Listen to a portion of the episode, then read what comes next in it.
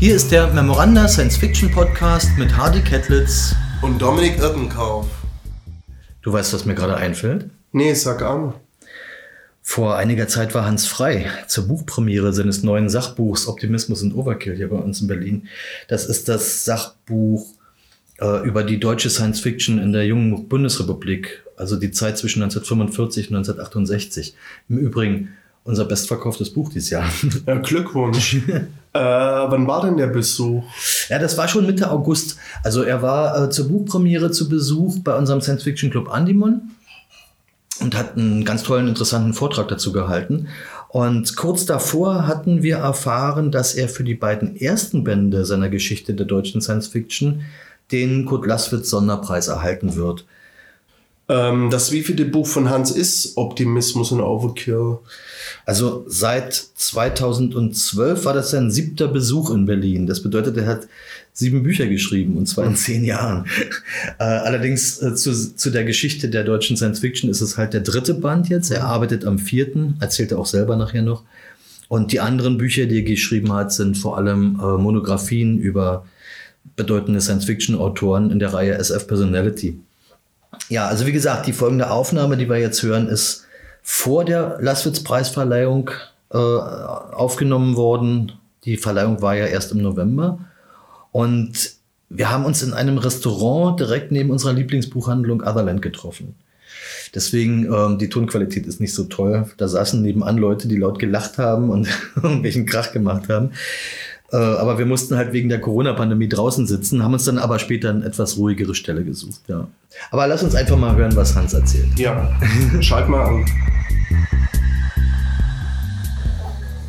Hallo, lieber Hans. Hallöchen. Grüß dich. Erstmal ganz herzlichen Glückwunsch zum Kurt-Laswitz-Preis, den du vor kurzem ja, also erfahren hast, dass du ihn bekommst. Und die Verleihung findet ja im November 2021 statt. Genau. Und ja, hat es dich überrascht? Hast du darauf gehofft oder überhaupt also mitgerechnet? Ich habe hab natürlich darauf gehofft äh, und äh, war natürlich doch äh, überrascht, als es dann tatsächlich geklappt hat. Und insofern lasse ich mir das natürlich auch nicht entgehen, nach Dresden zu fahren. Äh, um an der Preisverleihung teilzunehmen. Ja. Du hast den Kurt Laswitz Sonderpreis bekommen für die ersten beiden Bände deiner Geschichte der deutschen Science Fiction. Also für, für ähm, die, den, das Buch über die, den Zeitraum von 1810 bis 1918. Ja, genau. Ähm, das hieß Fortschritt und, und Fiasko. Fiasko. Genau. Und der zweite Band, Aufbruch in den Abgrund, behandelte dann den Zeitraum 1918 bis 1945. Genau. Und jetzt gerade im August 2021, vor kurzem, ist der dritte Band erschienen. Und das ist auch der Grund, warum du in Berlin bist. Richtig. Also der Club Andimon war so freundlich, mich einzuladen und äh, mir die Gelegenheit zu geben zu einer Buchvorstellung. Und ich bin natürlich froh, auch dieses Buch jetzt äh, in der vorliegenden Fassung auch ähm, vorweisen zu können. Optimismus und Overkill heißt das. Und es geht da um die Literaturgeschichte der deutschsprachigen SF von 1945 bis 1968. Und zwar bezogen auf die Bundesrepublik, also auf die westdeutsche SF, weil äh, die DDR-SF ist ein ganz eigenständiger Bereich mit einem ganz eigenständigen Kosmos.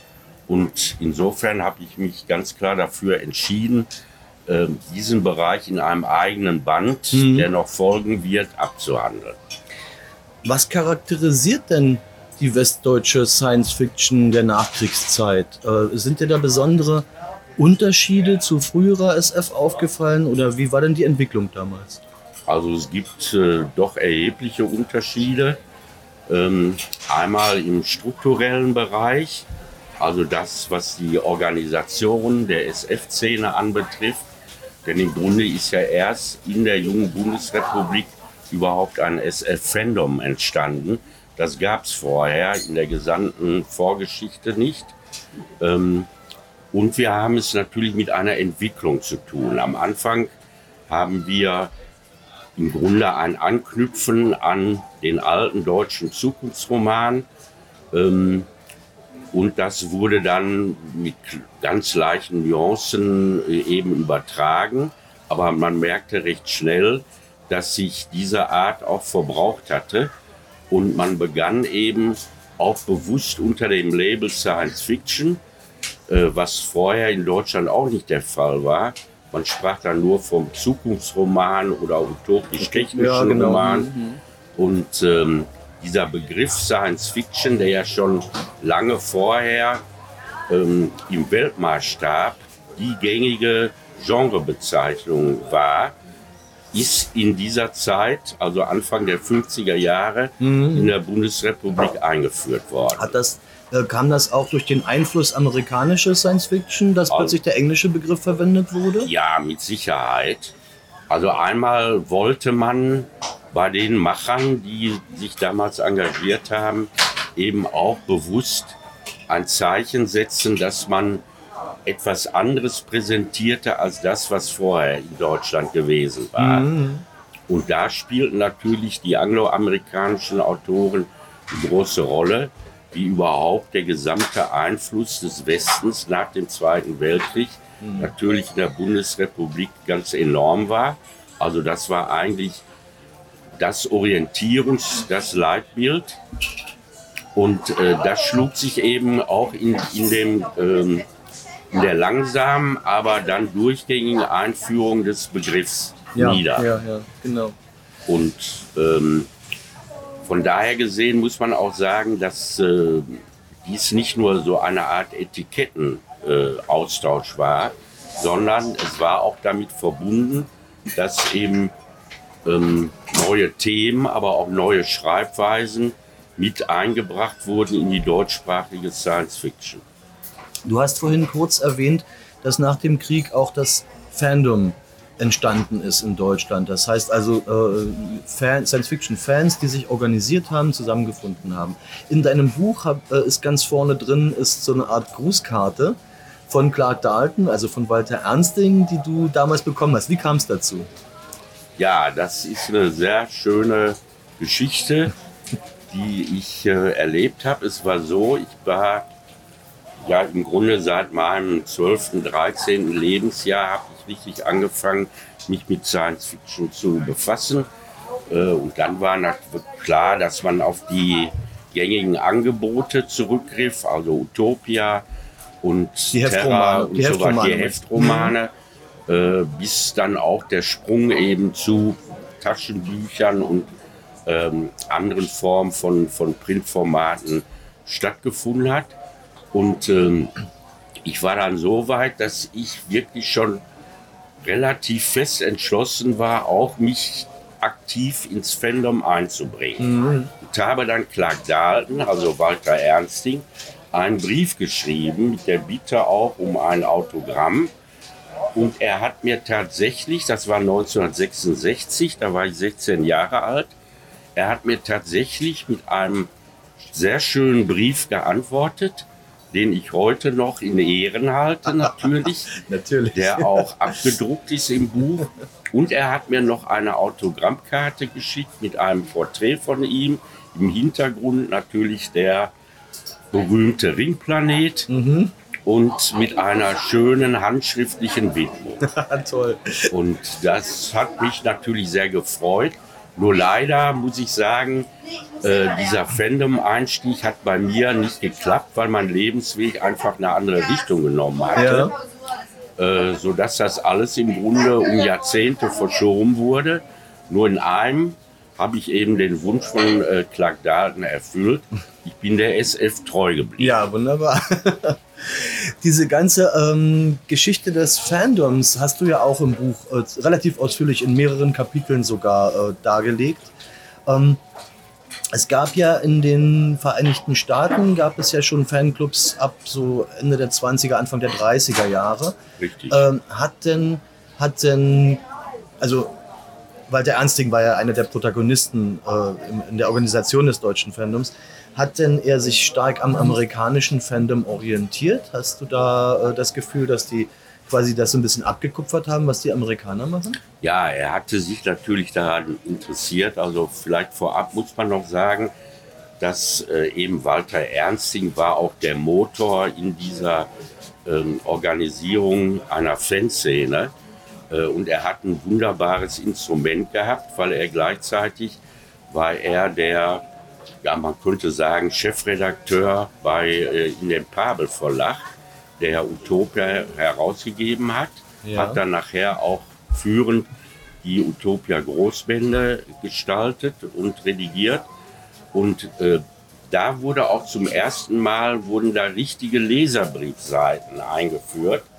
Und die nutzte Ernsting natürlich, um für seine Idee zu werben. Mhm. Und er hatte auch erheblich äh, Kontakte zu äh, amerikanischen Größen in dem Bereich, also Hugo Gernsback zum Beispiel, ähm, aber auch vor allen Dingen äh, Eckermann, der sich ja auch als Science-Fiction-Fan Nummer 1 in den USA vermarktet hatte. Er hatte damals den, den Spitznamen Mr. Science-Fiction. Ja, oder Mr. Science-Fiction, ähm, der also in der amerikanischen oder US-amerikanischen Fanszene doch eine große Rolle gespielt hat.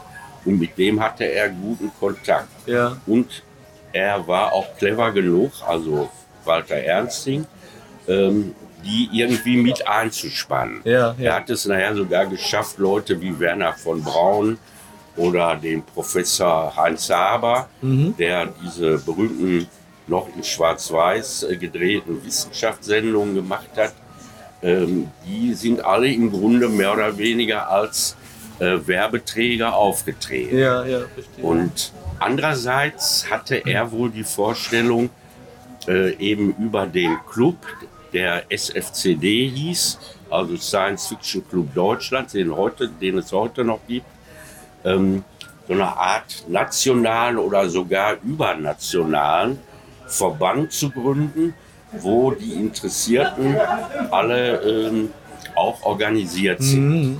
Und diese Vorstellung ist gescheitert, weil die Szene einfach sich zu äh, ausdifferenzierte äh, auch zu individualistisch war. Mhm. Im Grunde ist diese ganze Geschichte des SFCD auch eine Geschichte von Abspaltung oder Neugründung ja. oder ähm, äh, äh, der Suche nach anderen Formen von Kommunikation. Ähm, also diese Idee eines übernationalen Verbandes, wobei im Grunde auch immer Österreich und die Schweiz gemeint waren, äh, dies gescheitert. Andererseits hat er natürlich den entscheidenden Anstoß gegeben, dass überhaupt so eine Szene entstand. Und das war wirklich neu. Das gab es ähm, im Kaiserreich überhaupt nicht. Und in der Weimarer Republik gab es eben diesen berühmten äh, Verein für Raumschifffahrt e.V., mhm. der aber erst so ganz fixiert war auf die Mondrakete ja. Also auf die Landung, ähm, äh, auf ja, die Mondlandung. Und Raketenforschung und insgesamt. Raketenforschung, ja, genau. aber ähm, nicht die Breite hatte, die nachher das westdeutsche Fandom ausgezeichnet hat. Und der hat auch nur, dieser Verein für Raumschifffahrt hat auch nur ein paar Jährchen gelebt mhm. und äh, wurde dann im Grunde, als die Nazis dann auch dran kamen, war die Sache sowieso zu Ende, ja, ja. weil sich äh, die Nazis die ganze Raketenforschung unter den Nagel rissen und äh, im Grunde auch äh, verboten hatten, darüber öffentlich zu mhm. diskutieren und zu berichten. Aber im Detail kann man ja so die Entwicklungen zum Science Fiction Club Deutschland bei dir im Buch nachlesen. Ja, genau. genau. Das liest sich teilweise wie ein Krimi. Äh, also es macht auch Spaß. Ich habe allerdings natürlich nur eine kursorische Darstellung gebracht. Es gibt richtig ganz detaillierte Darstellungen, zum Beispiel von äh, Professor Rainer Eisfeld, äh, der da ein sehr schönes, äh, sehr schönen Memoirenband geschrieben mhm. halt, hat, weil er als blutjunger Fan mit 14 oder 15 ist er da reingekommen und ähm, der führt das natürlich noch im Einzelnen aus. Ja. Aber das ist nie Aufgabe meines Buches, nee, nee. das alles zu wiederholen. Aber so die großen Linien sind drin. Das Buch von Rainer Eisfeld ist im Dieter von Reken Verlag erschienen. Genau. genau. Ähm, Du hattest jetzt mehrfach äh, den Pabel Verlag erwähnt und auch die Heftromane. Wie sah es denn Anfang der 50er aus mit richtigen Büchern, also gebundenen Science-Fiction-Büchern? Ja, da, da gibt da gibt's bereits ganz am Anfang im Jahr 1952 einen Leuchtturm, muss man schon sagen. Und zwar ähm, verbirgt er sich hinter dem Namen Rauchverlag. Das ist ein, den es übrigens, soweit ich weiß, heute noch gibt. Mhm. Äh, ist ein Düsseldorfer Verlag, der von Karl Rauch gegründet worden ist. Und der hatte Beziehung zu einem Franzosen, ähm, der die Lizenzen hatte für Saint-Exupéry und für Albert Camus. Oh und weil die beiden sich gut verstanden, hat der, der französische Kollege ihm gestattet, diese Bücher auf Deutsch zu veröffentlichen. Es war also ein renommierter Verlag, ähm, der eben auch ein ganz bestimmtes bildungsbürgerliches Klientel hat. Mhm. Und dann kam eine andere Person ins Spiel, denn nämlich der Professor Gotthard Günther, der sich auch theoretisch ähm, äh, und philosophisch mit der SF befasste. Ja. Der lebte lange Jahre in den USA und kam, kam da in Berührung mit äh, Größen wie Kempo oder Asimov. Ja. Und der überredete dann ähm, äh, den Rauch, äh, eine äh, Weltraumserie ja, rauszubringen ja. mit äh, top amerikanischen Autoren. Ja.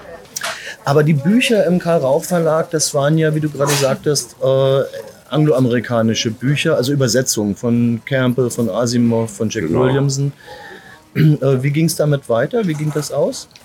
Ja, das kann man ganz kurz sagen. Das Experiment ist leider gescheitert, weil es sich eben nicht rechnete. Das Publikum, also diese spezielle Klientel, die sonst vom Raufverlag bedient wurde, die hat dieses Angebot nicht angenommen. Mhm.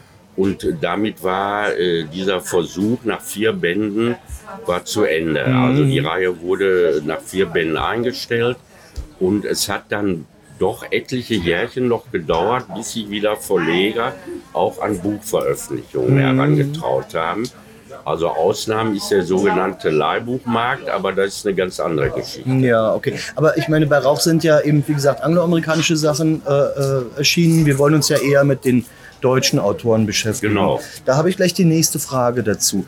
Ähm, was war denn so ein zentrales Thema der Science Fiction der 50er Jahre? Also womit haben, haben sich die Autoren so hauptsächlich beschäftigt? Also das ist auch sehr interessant, weil man eigentlich meint, dieses Weltraumthema hätte immer im Vordergrund gestanden. Das ist so nicht richtig, sondern das zentrale Thema war im Grunde rankte sich um der, das, was ich Atomkomplex nenne, also um die Nutzung der Kernspaltungstechnologie, ähm, die allerdings eben zwei Seiten hatte. In der friedlichen Nutzung wurde das begrüßt, in der militärischen, jedenfalls im Rahmen der Science Fiction, auch abgelehnt. Mhm. Äh, aber das war der allgemeine Zeitgeist, weil ähm, die Atomenergie insgesamt als sehr positiv äh, angesehen wurde und äh, natürlich die Angst vor der Atombombe war das äh, jetzt dieses Gegenprogramm. Ja, ja, natürlich. Ja, und genau das taucht eben dann in den, äh, gerade in den äh, Geschichten der 50er Jahre auf. Das ist ein beherrschendes Thema. Und damit verkoppelt ist der Kalte Krieg, mhm. der in, äh, natürlich in, in metaphorisch-mythischer Form in der SF, in der deutschen SF abgehandelt mhm. wird. Und meistens entweder über so eine Art SF-Thriller, Agenten-Thriller oder über äh, das Invasionsthema. Mhm. Also mhm. Invasion aus dem All. Ja. Dahinter ja. stand im Grunde diese gängigen Sprüche wie Hilfe, die Russen kommen. Das war äh, so die offene Invasion oder eben die schleichende Unterwanderung. Ja, also ja. die auch immer gerade in den 50 Jahren ja eine große Rolle gespielt hat. Die Angst vor einer kommunistischen Unterwanderung. Ja, auch in der amerikanischen Science Ja, gerade in der amerikanischen auch. Aber das spiegelte sich natürlich in der deutschen auch wieder. Und das, das waren eigentlich so die zwei großen Linien. Und dann kam nachher, als das mit dem Sputnik ähm, äh, einschlug, und dann auch mit Gagarin und so weiter, äh, dann rückte immer, dann rückte die Weltraum-SF doch stärker in den Vordergrund. Das war dann quasi Anfang der 60er Jahre. Das ja, das war im Grunde schon Ende der, also ab Mitte der 50er, mhm. würde ich mal sagen. Also das Weltraumthema hat immer eine große Rolle gespielt, aber es war äh, am Anfang jetzt erstmal nicht die absolute Dominierung. Mhm. Das ist erst ein bisschen später gekommen. Du hast ganz kurz das Wort Leihbuch gerade erwähnt. Ähm, das Leihbuch ist ja ein Phänomen, was sich eigentlich fast ausschließlich in diesem Zeitraum abgespielt hat, nämlich äh, nach dem Krieg bis in Ende der 60er Jahre hinein. Leihbücher waren ja irgendwie sowas ähnliches wie, oder Leihbüchereien waren sowas ähnliches wie Videotheken später dann. Also ja. private Unternehmen, also keine, keine Stadtbibliotheken sowas, sondern private Unternehmen, wo man hingegangen ist und sich für Geld Bücher ausgeliehen hat. Das ist ja ein großes Phänomen gewesen. Äh, das schilderst du in deinem Buch ja auch relativ ausführlich. Wie viele solche Leihbuchverlage gab es denn, die Science Fiction produziert haben? Also in der Spitze gab es über 200. Verlage. Das, Verlage. Mhm. Das waren alle Spezialverlage, die sich nur auf dieses Geschäft konzentriert haben. Du hast schon richtig gesagt, äh, das waren eben kommerzielle Ausleihen. Da konnte man sich für 35 Pfennig in den 50er Jahren, konnte man sich für eine Woche ein Buch ausleihen. Mhm mit allen möglichen Genres, also vom Wildwest über Krimi Liebesromane, Liebesromane bis zur SF. Ähm, und äh, diese Bücher wurden eben von den Leihbuchbesitzern oder Leihbüchereibesitzern wurden die äh, angekauft und nach bestimmten zahlenmäßigen Ausleihen hatten sich die Ausgaben amortisiert und dann haben sie auch Gewinn gemacht. Mhm. Und dieses Phänomen gibt es an tatsächlich heute überhaupt nicht mehr. Nee, klar. Das hängt mit der gesamten Entwicklung zusammen. Ich glaube, brauchen wir nicht. Da brauchen wir jetzt nicht im Einzelnen. Nee, die brauchen aber, wir. Aber ich, eins muss ich doch noch sagen, dieser Leihbuchhandel, der hat aber doch eine lange Tradition. Es war also nicht erst seit 45 so, okay. sondern im Grunde fing das schon im 19. Jahrhundert im Kaiserreich an. Mhm, und die, der florierte die ganze Zeit und äh, hatte wieder neuen Aufschwung eben nach dem Zweiten Weltkrieg, mhm. weil die natürlich alle kein Geld hatten. Die Verlage, die waren teilweise ausgebombt, die Druckereien waren kaputt, mhm. sodass man auf diese Bestände zurückgriff. Ja. Und als sich die Situation eben deutlich verbesserte, da ging auch der Leihbuchhandel dann äh, ja, die Wupper runter, wie man das so schön sagt. Ähm, du hast gerade gesagt, es gab so um die 200 Verlage, die haben aber nicht alle Science Fiction gemacht. Nee, nee. nee, nee. Also äh, Science Fiction war ja nur ein kleiner Teil der gesamten Leihbuchangelegenheit. Äh, genau. Ja, okay. Äh, es war also, also, die gängigen Genres waren eben Abenteuer, Krimi, Wild West, dann auch Frauen, sogenannte Frauenromane, Liebesromane, Sittenromane, wurde mhm. das ja teilweise genannt. Ähm, ja, und dann natürlich auch Science Fiction. Aber es war nur, SF war nur ein Teil des Gesamtangebots. In der Übergangszeit äh, zu den 60er Jahren entstanden ja dann die ersten Taschenbuchreihen in der Bundesrepublik. Äh, die könnten auch mit ein Grund gewesen sein, warum die Leihbücher nicht mehr so gut funktioniert haben, weil die Taschenbücher auch sehr günstig waren. Die waren ja nicht sehr teuer. Genau. Also das ist absolut richtig. Ähm, es kommt also auch noch hinzu, da taucht ja das Fernsehen auf. Also es gibt ein neues Medium, äh, das äh, sich langsam aber sicher immer weiter ausbreitete. Wer ein Buch kaufen wollte, der konnte auf das billige Taschenbuch zurückgreifen. Ähm, und äh, der Leihbuchhandel wurde eben immer uninteressanter mhm. und unattraktiver. Und meistens waren das eben auch so muffige, schmuddlige Läden und die Leute wollten da auch nichts mehr äh, haben. Also mhm. ja schon von Weitem zeichnen, dass die den in Westeuropa üblichen Hygienestandards nicht mehr entsprachen. Jetzt sind wir gerade umgezogen, weil es dann doch draußen ein bisschen sehr laut wurde. Hier ist es ein bisschen leiser. Ähm, mich würde noch interessieren, wie sich denn die Science Fiction so weiterentwickelt hat, also von den 50ern in die 60er Jahre. Wir hatten gerade das Thema, dass Taschenbuchreihen entstanden sind. Äh, Gab es denn da auch eine Veränderung inhaltlicher Art, sagtest du schon, es ging um die Raumfahrt mehr? Äh, Ähm, aber wie hat sich denn auch literarisch irgendwie entwickelt? Ja, genau. Ähm, man kann sagen, dass sich die ähm, westdeutsche SF äh, in, äh, modernisiert hat. Ich habe dafür so eine Formel entwickelt, äh, also Tradition plus Angloamerikanisierung gleich Modernisierung der West-SF. Mhm, ja. ähm, das heißt also, dass man eben, äh, dass sich in 60er Jahren der Markt endgültig auch für den ganzen, äh, für angloamerikanische Autoren eben geöffnet hat, die natürlich auch einen wesentlichen Einfluss dann auf die Deutschen hatten. Mhm. Äh, also die ganze SF wurde eben einfach moderner, sie wurde eben mondäner, sie wurde ähm, ausgeweitet, expandierte, was eben auch mit einem gewissen Boom zusammenhing. Ähm, und sozusagen aus dieser Modernisierung ist dann zum Teil auch richtige Innovation entstanden. Und diese Innovation ähm, hat sich darin gezeigt, dass ähm, die westdeutsche SF Anschluss fand an die Entwicklung, die es eben in England, in Amerika und so weiter ja schon länger gegeben hatte, äh, die unter den Begriffen wie New Wave laufen und, ähm, und auch äh, dann in den 80er Jahren Cyberpunk und so weiter. Also mhm. da waren auch schon Vorläufer da.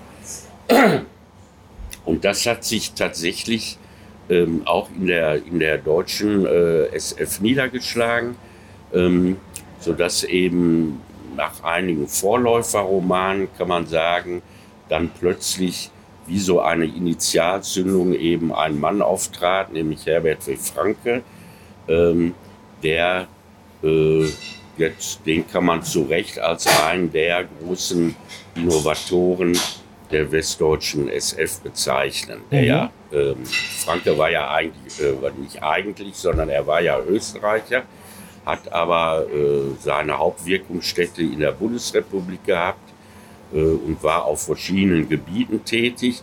Und er hat dann 1960 bei äh, Goldman ein Band veröffentlicht mit über 60 Geschichten. Ähm, der grüne Komet. Der grüne Komet. Allerdings braucht man jetzt keine Angst zu haben. Das ist kein Buch von 1000 Seiten, sondern ein ganz schmales Bändchen, weil eben die einzelnen Stories auch meistens nicht länger als anderthalb Seiten oder zwei Seiten sind. Mhm. Ja, ein paar längere sind schon dabei. Ein paar, ja, ja, aber so acht bis zehn Seiten und mehr ist es dann auch nicht. Und ähm, äh, dann hat er sofort 61 seinen ersten Roman geschrieben, Das Gedankennetz, beziehungsweise veröffentlicht und er kam eben auch gut an. Und äh, dieser Roman, ähm, das Gedankennetz, kann schon wirklich als eine Vorform von New Wave und äh, Cyberpunk und Cyberspace angesehen mhm. werden. Und Franke hat ja nicht nur eine große Rolle gespielt als Autor, er war ja auch Herausgeber nachher bei Taschenbuchreihen. Äh, also er spielt da schon eine ziemlich zentrale Rolle. Genau, er hat für Goldman erst gearbeitet und dann war er auch äh, zusammen mit Wolfgang Jeschke beim Heine Verlag, bis er dann sich auch wieder neu orientiert hat und Jeschke dann das SF-Programm in alleiniger Ägide übernommen hatte. Genau, zu den zu den Höhepunkten äh, in der großen Reihe der Heine Science Fiction kommst du wahrscheinlich im nächsten Band, weil die großartigsten Werke bei Heine sind ja eigentlich erst nach 1968 erschienen. Ja, genau. Genau. ich habe bewusst dieses Jahr 1968 als Zäsur genommen. Ja. Also bei 45, da liegt es ja auf der Hand. Genau. Äh, dieser Gewalt, der Zusammenbruch und der Neuanfang. Ähm, 68 muss man vielleicht ganz kurz erklären. Nach meiner Ansicht äh, ist dieses Jahr 1968 historisch das Jahr, wo die Bundesrepublik endgültig erwachsen geworden mhm. ist. Mhm. Ähm, Und wo es auch einige gesellschaftliche Umwälzungen genau. gab. Mhm. Ähm, es hat ja da in 68 war, hat es ja die äh, APO gegeben mit großen Demonstrationen. Also es war eine gesellschaftspolitische Umbruchzeit die auch zu wesentlichen Reformen innerhalb der äh, politischen Szene ähm, der Bundesrepublik geführt äh, haben. Und ähm, ähm, das war eigentlich sozusagen der, der Schub aus der Adenauer Zeit herauszukommen Mhm. und in eine modernisierte Bundesrepublik einzusteigen. Mhm. Und deswegen habe ich dieses Jahr 68 so mehr symbolisch als Zäsur genommen. Sehr, ja, sehr gut. Ähm, äh, eine letzte Frage noch, und zwar, ähm, wie hat denn die, die allgemeine Literatur auf die Science Fiction reagiert? Gab es denn sozusagen aus anderen Richtungen auch Reaktionen auf fantastische Themen? Ja, äh, also das ist genau richtig. Ähm, ich habe ja sowieso auch schon in meinem ersten Band, habe ich ja immer wieder versucht, auch Bezüge herzustellen zwischen der Science Fiction, Mhm. äh, die ja im Wesentlichen als eher leichte, unbedeutende Unterhaltungsliteratur Mhm. abgehandelt wird, gegenüber der Hochliteratur, die ja eigentlich mit Science Fiction überhaupt nichts zu tun haben. Mhm. Und tatsächlich erweist sich eben, ähm, dass dies falsch ist, sondern es gibt solche Bezüge.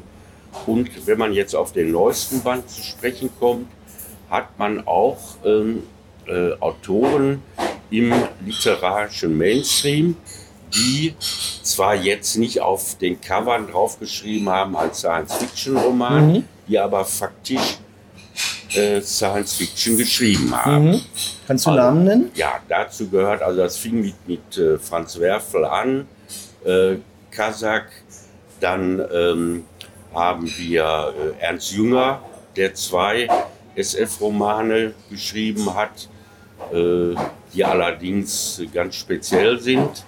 Äh, das wäre vielleicht Gegenstand eines eigenen Interviews. ähm, aber dann Walter Jens, Arno Schmidt, der damals als einer der größten lebenden Literaten galt, ähm, Marlen Haushofer, Friedrich Dürrenmatt, Mhm. selbst Heinrich Böll hat ein Theaterstück, ein SF-Theaterstück Mhm. geschrieben, Mhm. das allerdings nicht so äh, besonders gutiert wurde.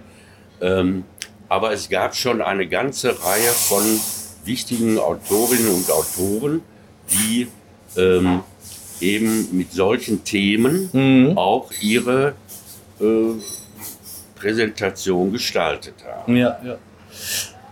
Also deutlich ausführlicher kann man das dann alles in deinem Buch nachlesen. Es hat über 500 Seiten, ist also sehr umfangreich geworden diesmal.